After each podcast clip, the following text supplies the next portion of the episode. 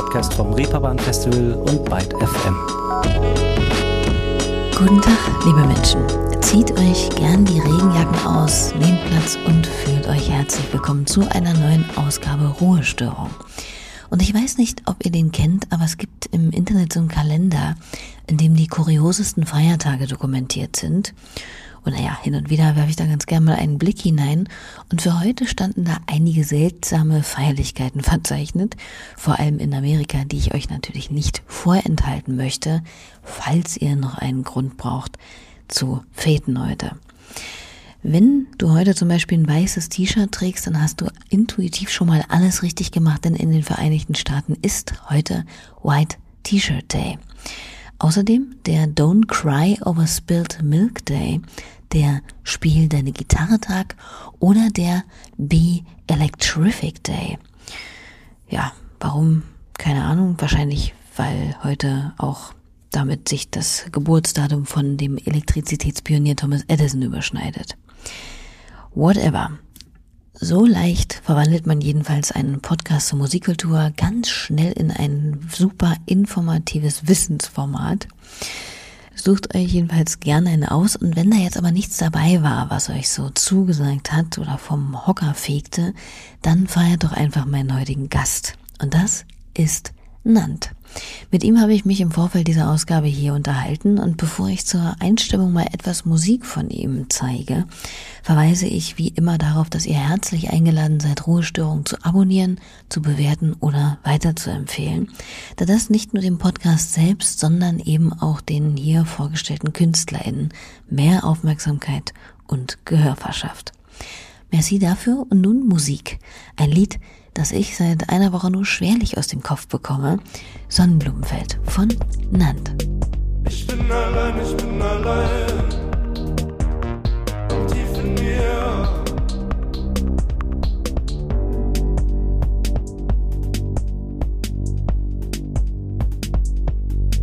Ich stehe im Sonnenblumenfeld.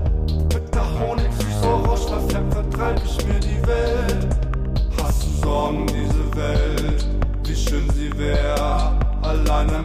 Blumenfeld. In der Stadt der Lärm, die Sinne sind gedämmt, Depression primärer Schmerz. Die neueste Single von Ferdinand Kirch, kurz Nant. Wer ist das? Und vor allem, wo kommt der so plötzlich her? Ich meine, über 200.000 HörerInnen bei Spotify pro Monat und Songs, die Klicks in Millionenhöhe vorweisen, ist ja jetzt nicht nichts dafür, dass es relativ aus dem Nichts kam. Aber gut, ich meine, wir haben in den letzten Folgen ja hier schon öfter gelernt, das kann sehr schnell gehen, wenn man halt irgendeinen neuralgischen Punkt in der Popwelt trifft. Also im positiven Sinne natürlich. Und das scheint bei dem jungen Architekturstudenten, der im vergangenen Jahr auch schon auf dem Reeperbahn Festival zu sehen war, definitiv der Fall gewesen zu sein. 2020 veröffentlicht er sein erstes Album, beziehungsweise muss man korrekterweise sagen, seine ersten zwei Alben, ohne große Promowelle und doch, zack, funkt es schon. Wenn man über den jungen Musiker aus der Ecke Würzburg aber Tieferes herausfinden will, ist das tatsächlich, also noch zumindest, gar nicht so einfach, weil im Gegensatz zu vielen anderen zwar einiges über ihn, aber nicht mit ihm erschienen ist. Also Interviews oder dergleichen. Woran liegt das? Ist er vielleicht doch ein wenig öffentlichkeitsscheu? Ich habe ihn das mal gefragt. Genügend Anfragen gab's und gibt's auch. Vieles sage ich eher ab oder will ich auch nicht so machen. Ich bin manchmal ein Schwafler und will mir so ein bisschen Zeit lassen und überlegen, was ich sage, sonst artet das immer so aus. ähm, aber grundsätzlich habe ich vieles abgesagt. Ich habe auch dann nicht so Lust und wenn dann die Leute im Vorhinein Fragen stellen, dann mache ich das meistens gar nicht, weil dann denke ich schon drüber nach, was will ich sagen oder so.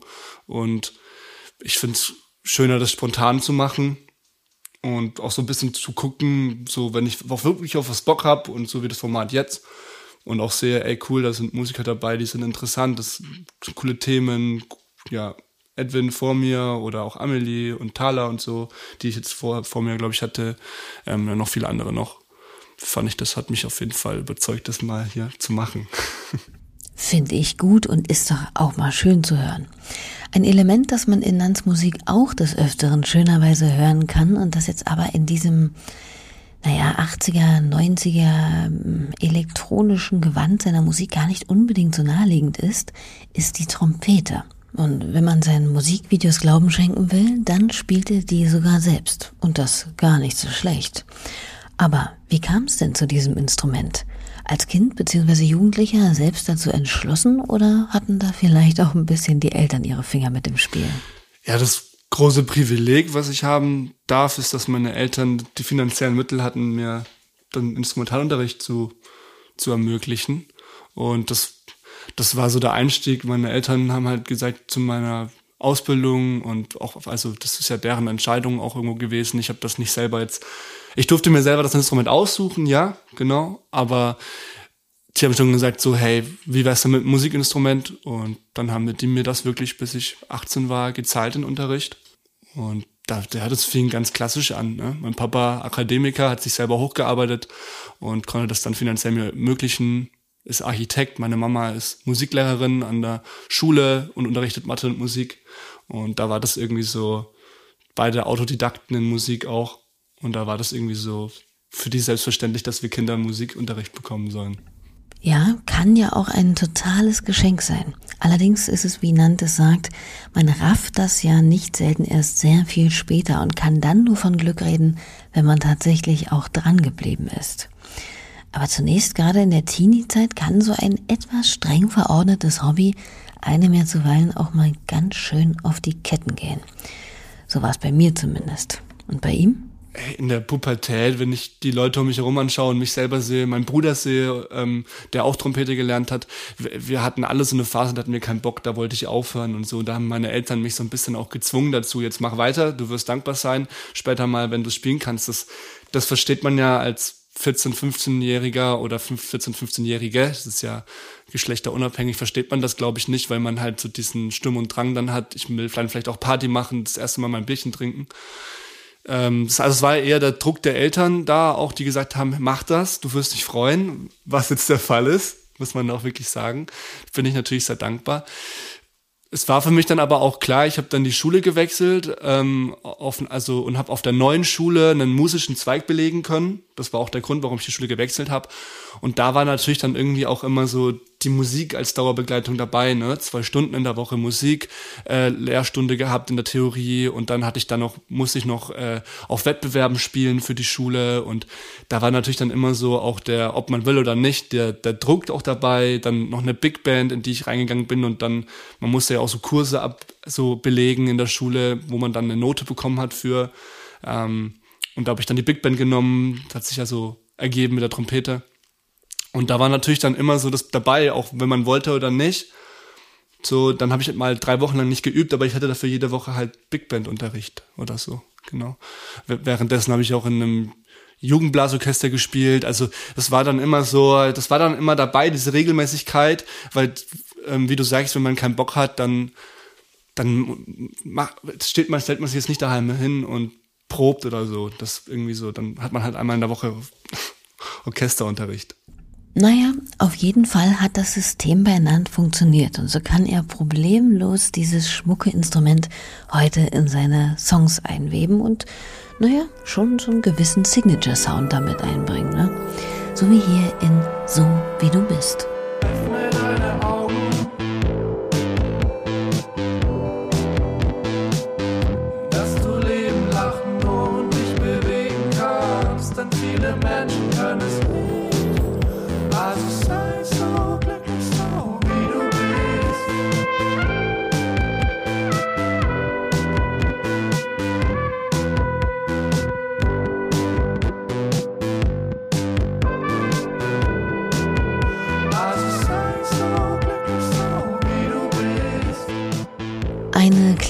Kleine Ode, auch mal dankbar und glücklich zu sein damit, was man hat oder wer man ist. Eine Botschaft, die Nant sicherlich nicht nur nach außen, sondern auch nach innen zu sich richtet.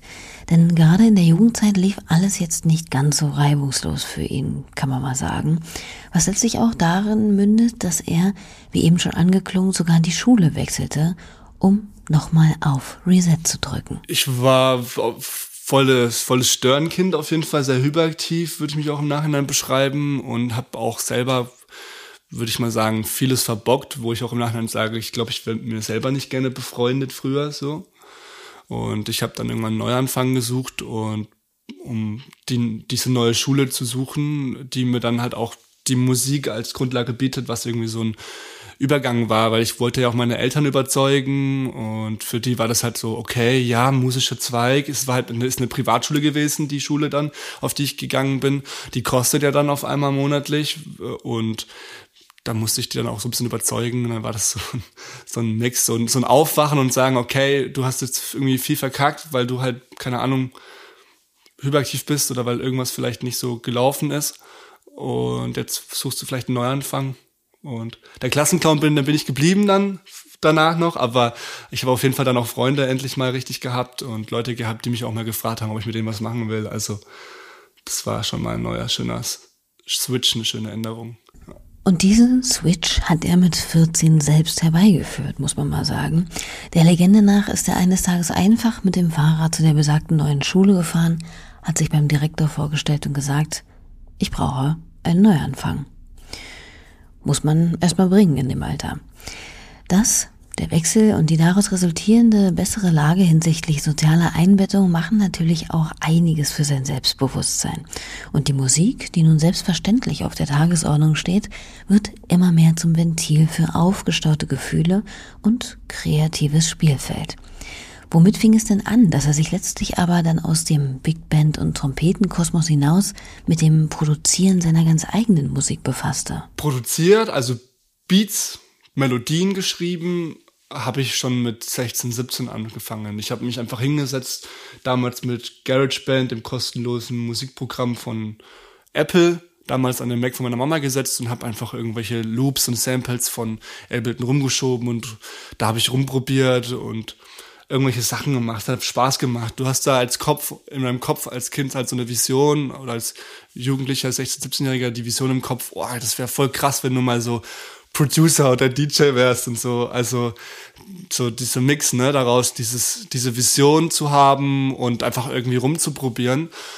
Und dann habe ich halt so das meinen Freunden gezeigt und die haben alle immer so gesagt, oh, da fehlt aber irgendwie noch was und das, oh, das klingt irgendwie noch so ein bisschen trocken. Und dann habe ich angefangen, YouTube-Videos zu schauen, zu gucken, wie mixe ich, wie mastere ich, wie kriege ich den Bass lauter, wie kriege ich eine Kick und eine Snare rein. Und also es war irgendwie so diese Vision, vielleicht irgendwann mal ein DJ zu sein oder vor Leuten was zu singen oder zu producen oder so.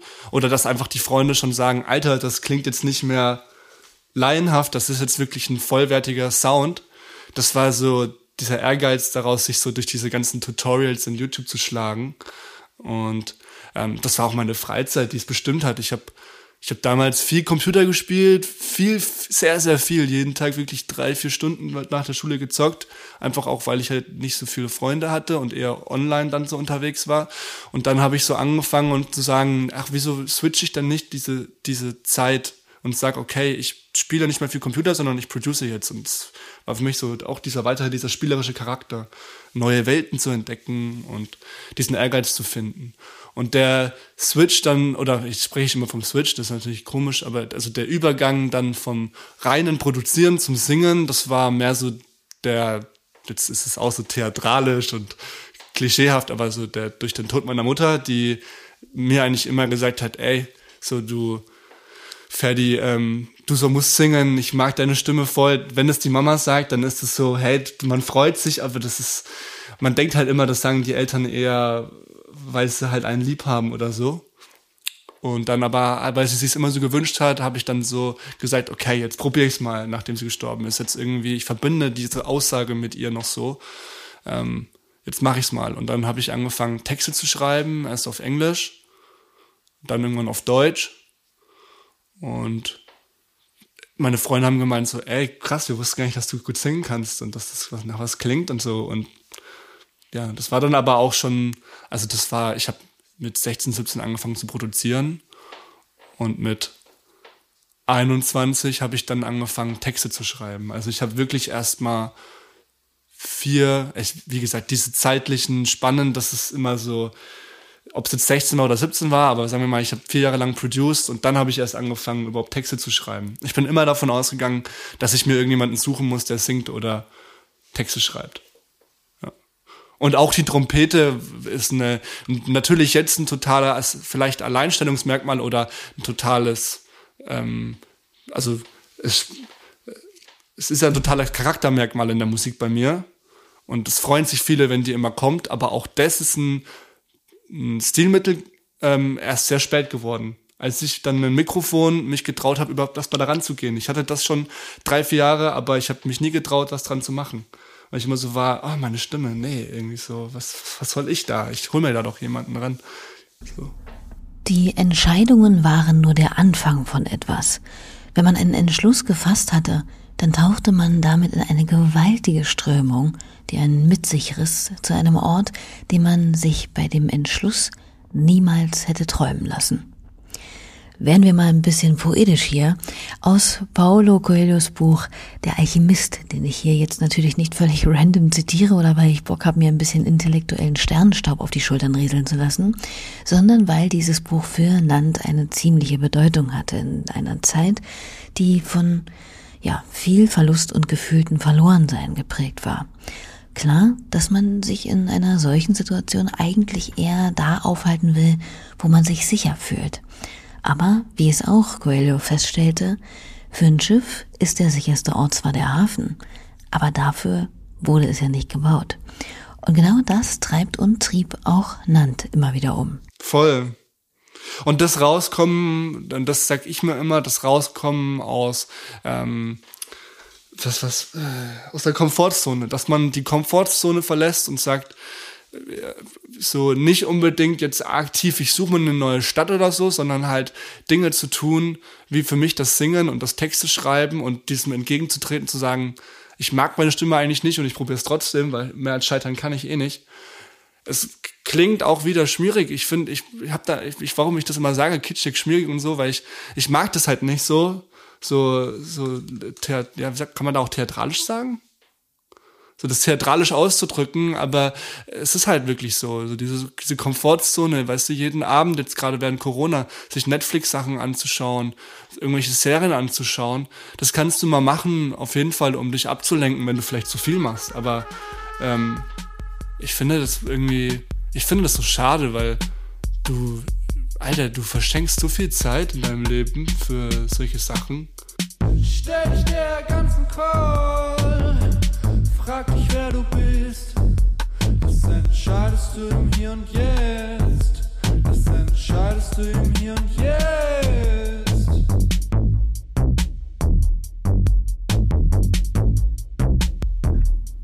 Wie es Nant eben schon anklingen ließ, Texte schreiben war für ihn auch zunächst einmal ein Schritt aus seiner persönlichen Komfortzone, bei dem ihm auch wieder Bücher hilfreich waren. Denn sie waren und sind oft der entscheidende Quell der Inspiration bei der Formulierung seiner Lyrics. Denn gerade am Anfang war das alles andere als vertrautes Terrain oder einfach für ihn. Texte schreiben ist am Anfang, du denkst dir echt, Alter, wie soll das gehen?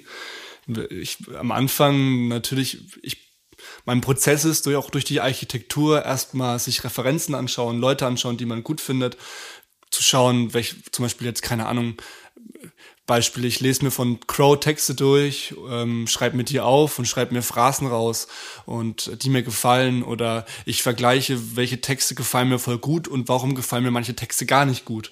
Also einfach dieses anal analytische, auch wenn das natürlich jetzt gerade sehr theoretisch und sehr ähm, trocken ist, was ich sage und gar nicht mit vielleicht mit Spaß zu tun hat, das war natürlich ein Prozess, den habe ich einfach gemacht. Aber im Nachhinein denke ich mir, ey, das ist eigentlich, das ist immer schlau. Das ist auch das, was ich in der Architektur lerne. Erstmal zu gucken, was gibt's, weil das Rad ist schon erfunden, sagt man ja so blöd. Dieses Sprichwort da immer. Ey, aber so, das Rad ist schon erfunden, weißt? Und äh, warum soll ich jetzt der neue äh, Romeo und Julia Textschreiber werden und äh, Romeo und Julia schreiben, ja, wie Shakespeare oder so? Ähm, die Texte gibt's lest es euch durch, denke ich mir. Also ich lese mir halt Gedichte durch. Ich überlege mir, was will ich? Ne? Will ich einen typischen Popsong schreiben, wo ich den Leuten alles von den Lippen ablese? Das sage ich natürlich jetzt schon wertend. das ist natürlich schon sehr wertend ausgedrückt. Ähm, was mir, wie man heraushört, nicht gefällt. Ne? Ich ich mag es so ein bisschen Fetzen reinzuwerfen. Ich mag es so ein bisschen mal auch Wörter wegzulassen, auch wenn es vielleicht lyrisch jetzt nicht optimal ist und sich meine Deutschlehrerin wahrscheinlich im Krabben drehen würde. Aber ich mag es halt so, die, die Mischung aus Gedanken und lyrischen, ja, lyrischen Texten, die dem Zuhörer die Möglichkeit übrig lassen, selber das noch weiterzudenken. Also ein Beispiel bei meinem Text Sonnenblumenfeld, da singe ich, ich bin allein und tief in mir sehne ich mich nach.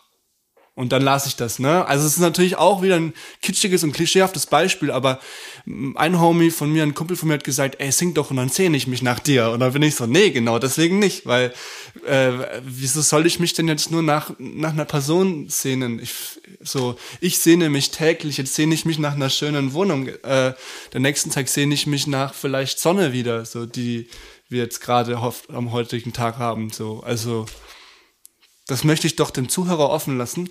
Und dieser Prozess, so mit einem Text umzugehen, den habe ich erst erlernt durch jahrelanges Analysieren von Texten, von Gedichten, von auch Texten, die wir in der Schule lernen, wo wir damals dachten, was lesen wir da? Effi Priest oder so. Was ist, macht gar keinen Spaß, aber wenn du Lust hast, deine eigenen Worte zu finden, lest das. So, mach das. Finde ich ja auch mal eine ganz erfrischende Sicht auf die Dinge. Nicht jede oder jeder vermag es ja, das, was sie oder er fühlt, in passende Worte zu fassen. Schon gar nicht in lyrische. Und wenn jemand anderes das Gefühl, das ich vielleicht gerade habe, einfach perfekt und wunderschön ausformuliert hat, kann man sich davon natürlich auch inspirieren lassen. Warum nicht? Ne? Und was liegt gerade so aktuell bei ihm auf dem Nachttisch rum? Aktuell lese ich eigentlich nichts. Ich habe jetzt äh, vorgehabt, in den Buchladen zu gehen und mir mal querbeet äh, Gedichtsbücher zu kaufen. Ich habe mir da mal ein Bild gemacht von ähm, Büchern, die ich mir kaufen wollte. Ich habe mal so ein bisschen rumgeschaut. Ähm, ich finde das jetzt, und zwar genau einmal von Rainer Maria Rilke, wollte ich äh, äh, mir ein Buch kaufen, so ein Reklam. Ich kaufe mir meistens so Reklame, weil die sind halt, ich mag das Format, viele finden das voll kacke, aber ich finde das eigentlich ziemlich geil, dieses gelbe, schlichte. Und dann tut's auch nicht weh, da was reinzuschreiben, was zu markieren, mal über was drüber zu schreiben, wenn es einem nicht gefällt. Und das ist halt, ja, so, da ziehe ich mir halt auch oft Wörter raus, ne? So irgendwie schöne Wörter, die auch ein Bild ergeben. Ja. Dann habe ich noch ein Buch, das heißt Italienische Lyrik 50 Gedichte, fand ich auch ganz schön, so mit diesem Thema Romantik, ne, diese Sehnsucht, jetzt gerade im Winter, was irgendwie, finde ich, auch immer dich durch den Winter bringt, sich vorzustellen, wie geil es wird, wenn es warm wird wieder. Und sich vorstellen, wie schön es wird, wenn die Wärme wieder Einzug hält, kann man tatsächlich auch ganz gut zuweilen zu Nans Musik. Denn die Themen, die in seinen Songs zum Klingen kommen, sind jetzt nicht nur im Schwergewichtssektor zu finden, sondern können durchaus auch mal ganz leichter Natur sein. Ich schenk dir nen Aperol Spritz ein. Lass uns heute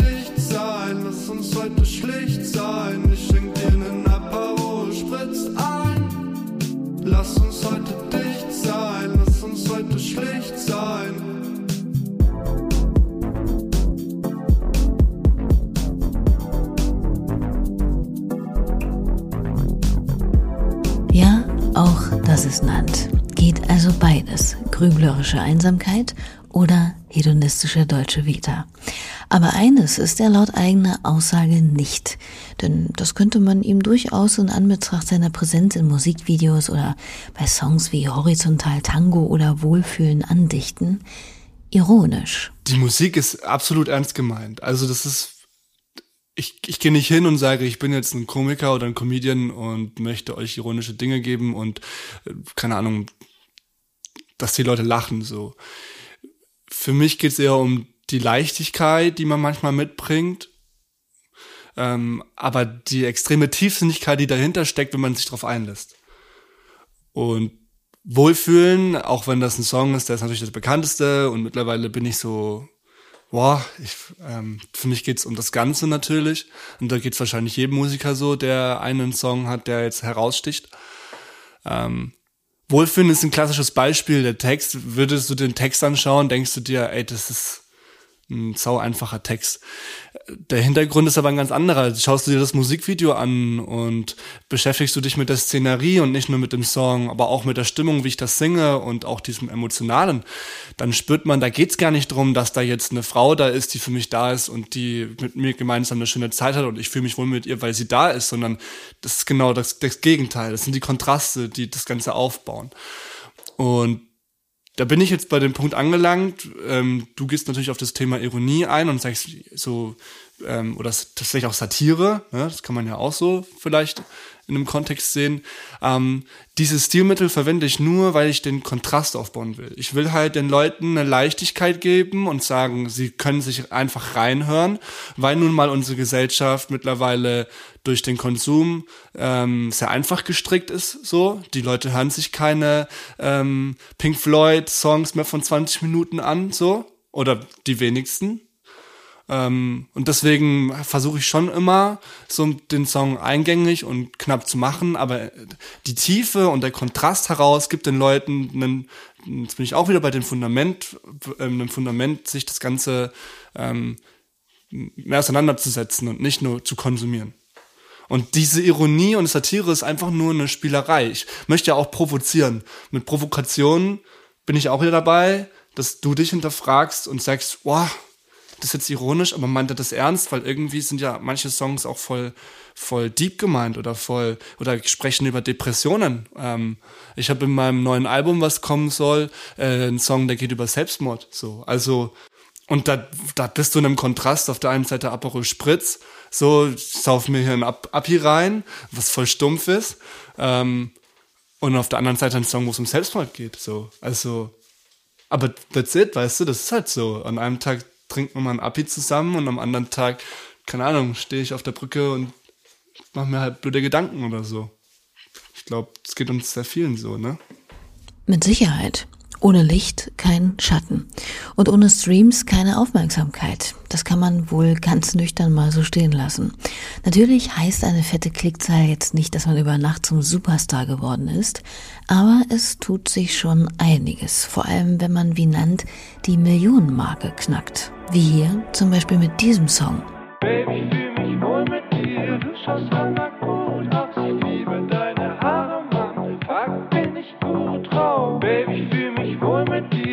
schaust hammer gut aus. Ich liebe deine Haare, Mann, fuck, bin ich gut drauf. Baby, fühl mich wohl mit dir, du schaust hammer gut aus. Ich liebe deine Haare, Mann, fuck, bin ich gut drauf. Baby, fühl mich wohl mit dir, du schaust hammer gut aus. Ich liebe deine Haare,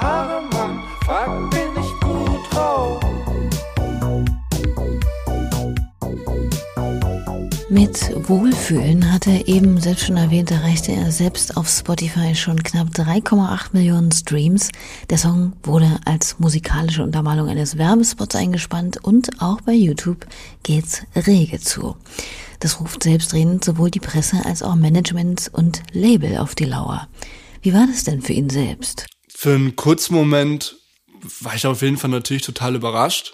Am nächsten Moment habe ich mir aber auch sofort gesagt, so, ey, so beruhig dich und mach dein Ding, mach dein Studium fertig, schau, dass du am Ball bleibst, schau, dass du bodenständig bleibst. Dazu muss man sich ja auch wirklich, finde ich, richtig zusammenreißen, weil ich meine, solche Erf- Erfolge, ne, nicht nur der finanzielle Erfolg, sondern auch der ähm, Streaming-Erfolg bei einem Musiker heutzutage ist natürlich ein extremer Wandel, wenn du auf einmal diese Aufmerksamkeit bekommst. Und das ist wahrscheinlich wie Dopamin oder so, ne? Oder wie kann man das sagen, was dir so reingedrückt wird und du kriegst das und auf einmal weißt du so, yo, jetzt sagen nicht mehr deine Freunde, ey, da fehlt noch was, sondern jetzt hören auf einmal, keine Ahnung, am Tag 10.000 Menschen oder was auch immer, ist ja egal was da die Zahlen ergeben, aber es hören auf einmal Menschen deine Musik, die dich nicht kennen und schreiben dir auf Instagram und so. Ähm, das ist ein krasser Wandel und das hat mich noch mehr motiviert zu sagen, wow, okay, das, was ich mache, das ähm, ist kredibil, das ist, das ist, ein, das ist Zeug, was, was funktioniert jetzt. Die Leichtigkeit und die Unbefangenheit, die habe ich immer noch und die zwinge ich mich dazu, die immer weiterhin beizubehalten, weil das ist auch das, was manchmal, glaube ich, verloren geht in diesem ganzen Trubel, mit dem ganzen Hype und diesem ganzen unerwarteten es ist ja wie aus dem Lehrbuch geschrieben, ne? Keine Promo, kein Label, kein, kein, keine Ahnung, kein Vorschuss. Ähm, denn die Musik irgendwie machen, dann schreiben die auf einmal irgendwelche Manager, dann die dich managen wollen, ähm, dich fragen für Leute, ob du für die auf irgendwelchen Sachen spielen willst. Du bist ja komplett überfordert. Du kriegst auf einmal nicht mehr 20 Euro für einen Auftritt, sondern 200 Euro oder so. Ja, es ist ein wahnsinniger Überschuss und dann währenddessen noch ne Studium fertig machen. Ähm, Architekturstudium ist ein hartes Eisen, so dann noch Freunde treffen, vielleicht noch ein bisschen daten, wenn es klappt und äh, Sport machen und auf die Gesundheit achten. Das, das ist krass. Also es, ja, es ist ein ist auch, ja, es ist einfach ein, es überrennt dich auch irgendwo, ne? würde ich, würde ich mal sagen. Es ist nicht negativ gemeint, aber du musst damit auch erstmal klarkommen voll, so. Das kann man sich sicherlich gut vorstellen. Und woher aber gerade nochmal auf die Musikvideos zu sprechen kommt, die haben langsam, man könnte sagen, etwas an Fahrt aufgenommen. Zumindest ist das mein Eindruck, wenn man sich zum Beispiel das Video zu dem bereits am Anfang angeklungenen neuen Song Sonnenblumenfeld anschaut. Das ist dann schon nochmal um einiges ausgefeilter bildlich durchdacht, inszeniert und umgesetzt, finde ich. Da sieht man Nand in einem Karton voller Blumen singen, auf weiter Flur stehend, in einem Solarium liegend oder in einer Art Gärtnerkluft mit einer riesigen Geigenfeige kuscheln. Entspringt das Visuelle auch seinem Gedankenkoffer oder packt den jemand anderes für ihn? Das, was ich am besten kann, ist die Musik und vielleicht noch Architektur, was ich studiert habe. Und Musikvideos oder Covers, Pressetexte schreiben, das sind alles Themen, die gebe ich in andere Hände. Wo ich auch ganz klar sage, ich habe genügend Freunde, ich, ähm, die sich da so geil austoben können, denen ich auch sage, macht, wirklich macht, was ihr wollt. Ich vertraue euch. Und es ist eure Stärke, wenn ihr darauf Bock habt. Und das ist bei mir halt der Vorteil, ich bin in Würzburg, ich bin, ich habe die Hochschule hier auch, wo viele Leute Architektur studieren und äh, Kommunikationsdesign studieren, aber auch an der Hochschule für Musik sind. Und das sind viele Leute da, die werden zu richtigen Profis ausgebildet. Und äh, ich hatte damals meine Ex-Freundin, die hat Kommunikationsdesign studiert und da habe ich viele Leute kennengelernt, die jetzt einfach extrem gute Musikvideos machen. So, der, einer ist dabei, der Patrick, der arbeitet bei einer bei einem Büro in Berlin, der hat auch schon für Apache und ähm, Bowser irgendwelche Sachen gemacht, unabhängig, ob man ne, das jetzt mag oder nicht. Ähm, ist das auf jeden Fall schon mal krass, dass der da so mitmacht. Ähm, oder für Edna hat ein anderer Kumpel schon mitgedreht und so. Also, und das sind Leute, die haben was richtig auf dem Kasten und mittlerweile habe ich das Budget und das Kon also das Budget, das Ganze zu bezahlen und es hat damals angefangen mit 100 Euro für ein Musikvideo. Das war so ein Musikvideo in Berlin. Das war am, ich glaube, Cotti war das. Äh, Fernes Licht heißt auch der Song. So mit dem Handy, richtig billigem Handy gemacht. Da habe ich ihm damals 100 Euro gegeben, dem Richard. Und ja, jetzt mittlerweile sind wir bei weitem drüber hinaus für das Budget. Und das zahle ich aus meiner selbstständigen eigenen Kasse, wo ich sagen kann, Alter, wie geil ist es bitte, den ganzen Freundeskreis mitzuziehen, die bezahlen zu können, äh, ein Stück vom Kuchen mit abzugeben und zu sagen, macht einfach, macht euer Ding. Ähm, ich habe bei Sonnenblumenfeld kein einziges Wort mitgesprochen, was sie da machen. Ich bin da hingekommen, wir haben drei Tage lang gedreht und das ist saugeil geworden. Und das ist vielleicht auch eine Hommage so ein bisschen oder auch so ein bisschen eine Erinnerung an die jetzigen Chefs. So, sagt nicht immer, ihr möchtet bei allem mitmachen. Es gibt auch Leute, die sind in ihrem Bereich einfach gut, sehr gut und wenn man dann immer so selber da mitmischt und so, und wenn ich jetzt noch sagen würde, oh, ich möchte es lieber so und da schaue ich vielleicht nicht so gut aus, dann wird es halt auch kein rundes Ding, weißt du? Und das glaube ich so für mich auch wieder so ein Ding, wo ich da rangehe, dass ich sage, hey, das ist mein, gleich mein Rezept, was ich gefunden habe. Ich suche mir die Leute raus, denen ich vertrauen kann und die machen für mich das Musikvideo unabhängig meines meines Könnens, weil mein Können liegt in der Musik und nicht im Musikvideo machen und sonst wo. Gute Einstellung. Man kennt es ja mit den vielen Köchen. Und wenn man selbst auch gar nicht so drauf fixiert ist, äh, da auch meinetwegen visuell voll abzugehen, dann ist es auf jeden Fall eine gute Sache, diese Dinge in vertrauensvolle Hände zu legen und dann auch nicht ständig zwischenzufunken. Und wie sieht's so perspektivisch bei Nant für die kommende Zeit aus? Ich meine, sein Studium hat er ja nun gerade frisch in der Tasche und ist sozusagen bebachelter Architekt. Und wie geht's aber auf der Musikschiene als nächstes weiter? Ich habe auf jeden Fall ein Album schon fertig, auch gemastert. Ich würde auch mal sagen, wenn der Sonnenblumenfeld taugt, dann würde das Album sehr, sehr gut gefallen. Es äh, geht weg von diesem rein freien und leichten, sondern es wird auch tiefsinniger und emotionaler, obwohl ich den Leuten nicht alles von den Lippen ablese, sondern auch das Ganze offen immer lasse. Es wird auf jeden Fall ein sehr cooles Album. Dazu gibt es ein krasses Musikvideo. Es gibt sogar ein Albumvideo. Beides gemacht von sehr talentierten Musikproducern hier in Würzburg. Ähm, es gibt ein richtig geiles Cover. Ich werde Merch machen, Platte machen, hoffentlich, wenn alles klappt. Ähm, ist halt gerade so ein Hin und Her, ne? Jetzt mittlerweile, wenn dann Labels vor der Tür stehen, ähm, muss man auf, kann, ist man auf einmal weg von dieser Freiheit, einfach zu sagen, ich release das, wann ich, wann ich will. Ähm, weil wenn die jetzt dir ein Offer machen und so, musst du ja irgendwie so, ich habe gestern eine Finanzplanung gemacht von diesem Jahr, zu gucken, ob ich das alleine machen kann oder ob ich es mit denen zusammen machen kann. Ne? Ist halt so eine Frage. Ähm, ja, ist schon krass. Und dann wird's noch Versicherungen. Alter, ciao. Also, da dreht sein nicht. Ne? Ja. Und man, man, man denkt, das ist Musik machen, ne? Das ist, da fängt's an mit der leichten Musik machen und dann hört's auf mit äh, bei der KSK anrufen, Künstlersozialkasse fragen, ey, könnt ihr mir mal ein Angebot machen für Versicherung, ja? ei, ei, ei. Ja, man denkt immer, dass das doch alles eigentlich super geschmeidig läuft und alle MusikerInnen, die einen Vertrag vorgelegt bekommen, freudentaumelnd durchs Leben hopsen. Aber so einfach und eindimensional ist es dann halt auch leider wieder nicht. Hatten wir ja vorhin. Licht und Schatten und so. Und letztlich ist auch das Musikbusiness, wie es der Name ja schon verrät, ein Business nicht wahr? Ja, aber das ist, also im Endeffekt ist ja die Musik machen und Newcomer zu sein und wenn es dann mit, mit Geld irgendwann du entgegen, dir entgegenspringt bei Konzerten und Vorschüssen und so, ist es ja nichts anderes als wie bei einem Startup-Unternehmen. Es klingt jetzt blöd und so, aber du kriegst ja irgendwo einen Vorschuss, wie bei einem Startup und musst halt überlegen, wie gehst du damit um und äh, dazu gehört es halt nicht nur jetzt zu sagen, geil, jetzt habe ich Kohle auf dem Konto und kann jeden Tag essen gehen, sondern du, ja, wie gesagt, du musst halt einen Plan machen, du musst halt abchecken, was hast du monatlich für Fixkosten und, und schauen, dass du übers Jahr kommst und vielleicht an manchen Punkten dann gucken, wo kannst du dran sparen. Also es ist, es ist halt echtes Drumherum, ne? Und das ist auf jeden Fall eine Herausforderung. Ich meine, ich habe den riesen Luxus, ich habe einen Bachelor in Architektur in der Tasche, was krass ist, finde ich, weil ich keine Ahnung, ich könnte jetzt als Freelancer für irgendwelche Büros arbeiten, wenn es blöd kommt, so ähm, 20 Stunden machen für die Stadt oder so. Und dann würde das auch funktionieren. Aber aktuell finde ich, schmeiße ich mich lieber ins kalte Wasser und schau. Und wenn es blöd läuft, dann suche ich mir halt eine Arbeit und das kriege ich dann auch hin. Auf jeden Fall bestimmt ein gutes Gefühl, das im Hinterkopf zu haben.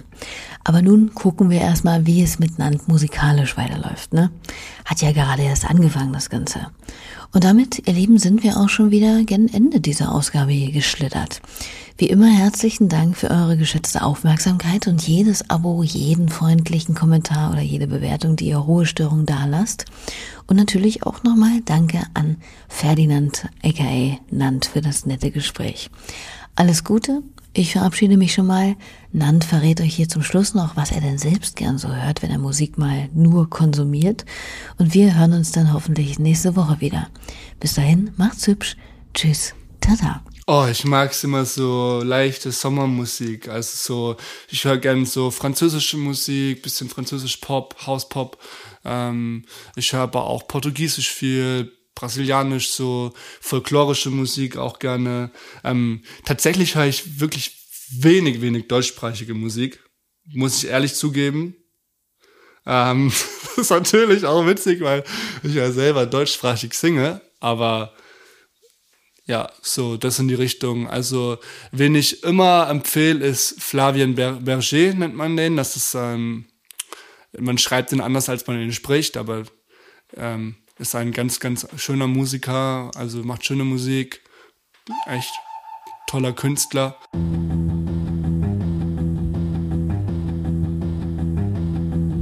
Je plonge à l'envers, attiré par l'extase. Un vert illumine les sirènes. Le reflet des flambeaux dans du vomi turquoise. Le plus beau des voyages, c'est la fête foraine. Le plus beau des voyages, c'est la fête foraine. Oh, la fête foraine.